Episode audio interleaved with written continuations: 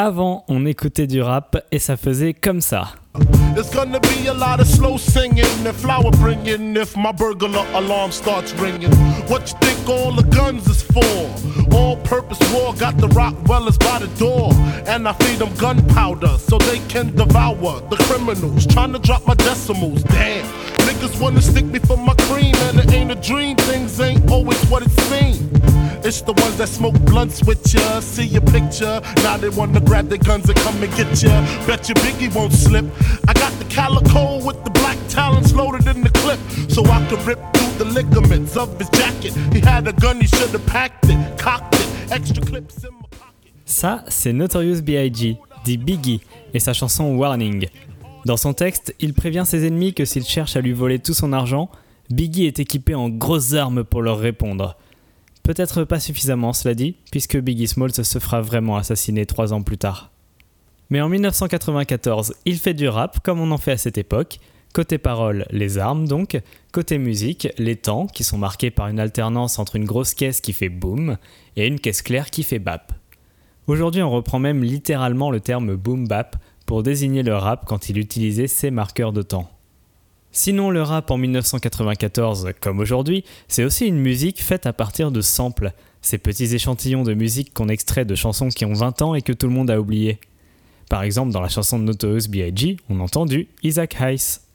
Enfin et surtout, le hip-hop aux États-Unis au début des années 90, c'est deux styles différents faits sur deux territoires opposés, le East Coast hip-hop sur la côte est et le West Coast hip-hop sur la côte ouest.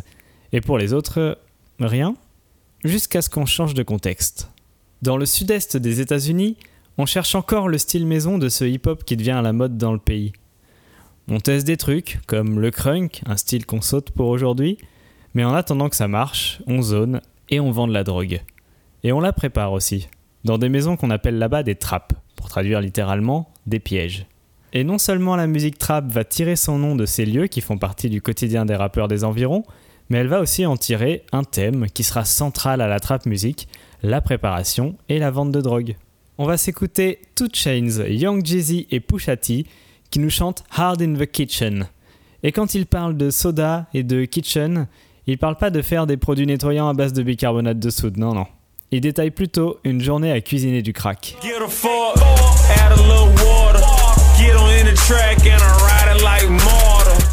I ride it like mortar. I go hard in the motherfucking kitchen. Half thing, whole thing, nigga, I'm pitching. Hit it with the soda, make a nigga start whipping. Hit you with the chopper, make a nigga start flipping. I go hard in the motherfucking kitchen. Whole thing, half thing, nigga, I'm pitching. Hit it with the soda, make a nigga start whipping. Hit it with the chopper, make a nigga start flipping. Ils y vont dur dans la cuisine, car c'est pas facile d'être un gros dealer. D'ailleurs, contrairement aux airs assurés d'autres rappeurs, ou aussi à la joie qui se dégageait des styles de rap locaux à l'époque, les artistes de trap ont souvent un chant plus mélancolique, plus renfermé. Dans la chanson suivante, Buff de Gucci Mane, c'est Drake qui vient en featuring chanter le refrain, et qui se laisse aller à la confession, en nous prévenant, dans ses paroles qui sont Je ne fais généralement pas ça, sauf si je suis bourré ou défoncé. Mais là, je suis les deux à la fois. Ça me fait parler de ma vie.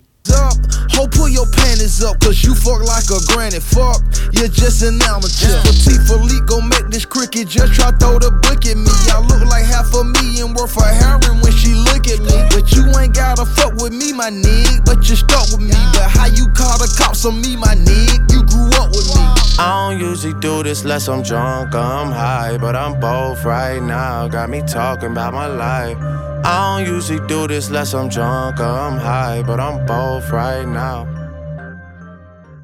Le contexte a changé entre l'Est, l'Ouest et Atlanta qui va devenir le cœur de cette trappe, et au même moment, on a retrouvé un vieil instrument que les artistes de trap vont s'arracher.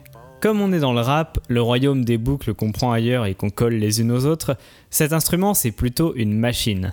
C'est la TR-808. La machine portable a été créée en 1980 dans le but de pouvoir jouer un ensemble de percussions mais sans devoir se coltiner une batterie avec soi.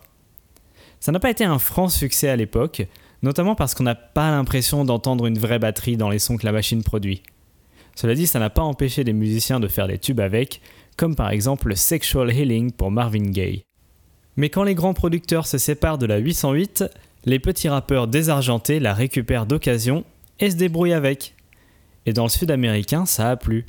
Dans la trap music, on entend beaucoup la grosse caisse synthétisée par la TR-808. Écoutez ces boom boom très graves au fond de Anybody de Young Thug avec Nicki Minaj.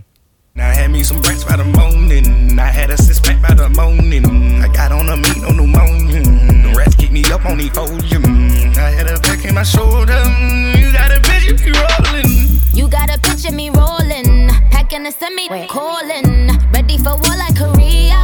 Headlining shows out in Poland. You should be cleaning my mansion. My peasants disgusting. Why don't you act like a Hoffman? And, and, and go get to dustin'. Yeah,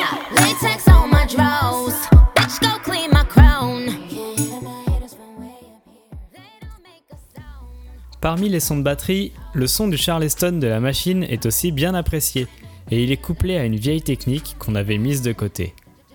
Bref rappel de solfège.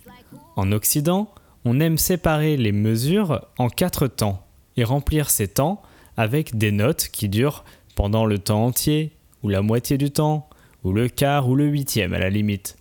Bref, que des divisions en nombres pairs. Bien sûr, rien ne nous empêcherait d'utiliser des divisions par des nombres impairs de notes, et bien des styles s'y sont collés. Mais le rap, euh, non. 2, 4, c'était bien. Et bien la trap a redécouvert la possibilité de diviser en 3 quand elle a trouvé fun de faire des petits roulements de tambour avec le Charleston de la TR-808. Écoutez les petits tch tch tch tch sur la chanson Popine de Rico Nasty quand ils s'emballent et partent 3 par 3.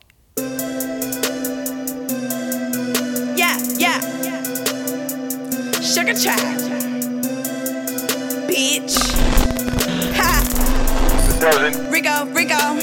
This ain't no motherfucking playground, bitch. We don't play round. I was wearing wigs. Think I'm moving on to braids now. Everything I do, bet she wanna do it too now. Watching how I move, tryna study all the tools. But you can't, you a lame. I can tell your pussy stank. Riding in that big body when I hop out, bet it dank. I'm on E, little bitch. En résumé, on est parti du rap, auquel on a ajouté le contexte sudiste de préparation de drogue, saupoudré de mélancolie, on a déterré une vieille boîte à rythme pas chère, et on a créé la trappe en faisant des triolets de Charleston. Oui, ça s'appelle des triolets, les suites de trois notes. D'ailleurs, il y a des rappeurs de trap qui aiment tellement ça qu'ils se sont pas arrêtés au Charleston. Même leurs phrases sont découpées par groupe de trois syllabes, comme dans Versace, la chanson de Migos avec laquelle on se dit à la prochaine. Versace, Versace. Versace, Versace, Medusa head on me like I'm Illuminati. I, I, know that you like it. Versace, my neck and my wrist is so sloppy. Versace, Versace, I love it. Versace, the top of my Audi. My plug is John Gotti. He give me the dust and I know that they mighty.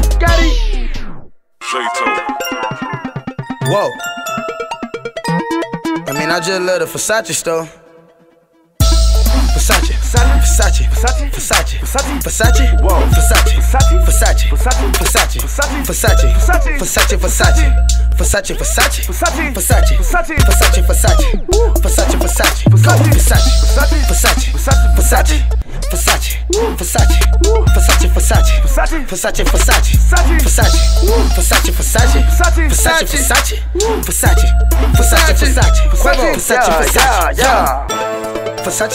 Medusa head on me like I'm Illuminati. I, I, I know that you like it. Versace, my neck and my wrist is so sloppy.